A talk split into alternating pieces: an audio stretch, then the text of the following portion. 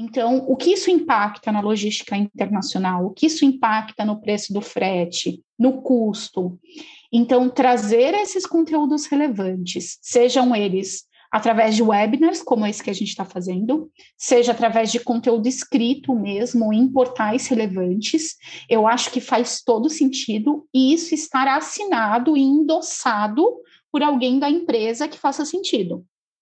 Então, eu estou falando de preço de frete e eu coloco meu diretor comercial é, para dar a opinião dele sobre isso. Então, eu alavanco a empresa, eu alavanco o nome desse especialista barra diretor e eu trago conteúdo relevante para quem quer ler. Para o dono de uma empresa, para o CEO de uma corporação, porque é disso que, que a gente mune de informações, é assim que a gente mune de informações as pessoas do outro lado.